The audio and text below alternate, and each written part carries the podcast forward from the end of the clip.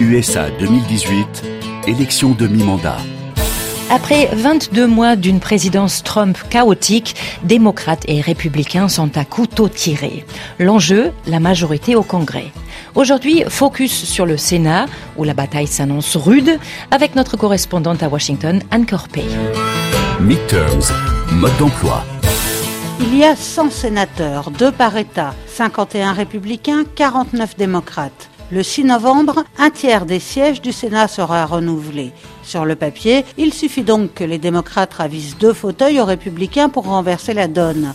La tâche pourrait sembler aisée, mais du fait de la carte électorale, c'est en réalité un immense défi, car 26 des 35 sièges en jeu cette année sont occupés par des démocrates et leurs alliés. La bataille s'annonce particulièrement ardue pour 10 sénateurs démocrates qui visent une réélection dans des États conquis en 2016 par Donald Trump. Les républicains sont plus favorisés. Un seul élu remet son mandat en jeu dans un État où Hillary Clinton l'a emporté. Peu de démocrates osent du coup rêver à la conquête du Sénat, même si celle-ci reste toujours possible.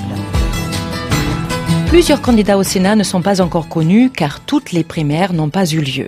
Dans l'État du Delaware, par exemple, le sénateur démocrate Tom Capper se représente pour un quatrième mandat, mais pour la première fois, il doit affronter aujourd'hui une rivale issue de sa propre famille politique.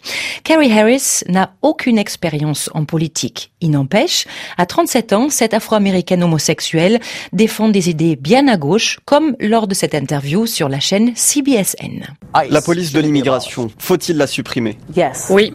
L'accès aux soins doit-il devenir un droit universel pour les Américains Oui. L'école publique doit-elle être gratuite Oui. La marijuana, faut-il la légaliser Oui.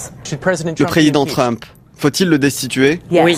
Kerry Harris fait partie d'un mouvement progressiste démocrate soutenu par l'ancien candidat à la présidence Bernie Sanders et qui bouscule l'establishment du parti. Dans plusieurs États clés, des progressistes se sont qualifiés pour le scrutin de novembre.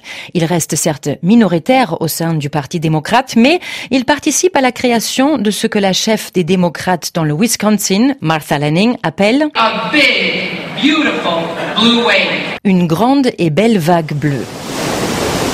Bleu comme la couleur des démocrates. Dans le camp des rouges, comprendre chez les républicains, la mer électorale est également agitée. Surtout quand le président s'en mêle, via Twitter bien sûr, superlatif à l'appui. Tant que je ferai campagne et ou soutiendrai des candidats au Sénat et à la Chambre, ils gagneront. Nous allons avoir une vague rouge géante. Jean-Éric Brana, vous êtes chercheur à l'IRIS, maître de conférence à l'Université Paris 2.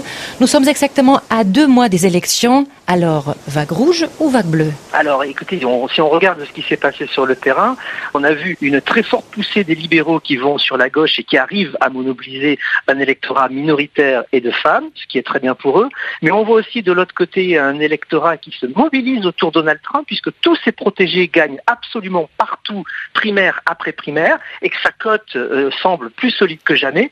Donc en réalité, on ne voit pas un vent qui souffle d'un côté ou de l'autre, et s'il n'y a pas de vent, il n'y a pas de marée.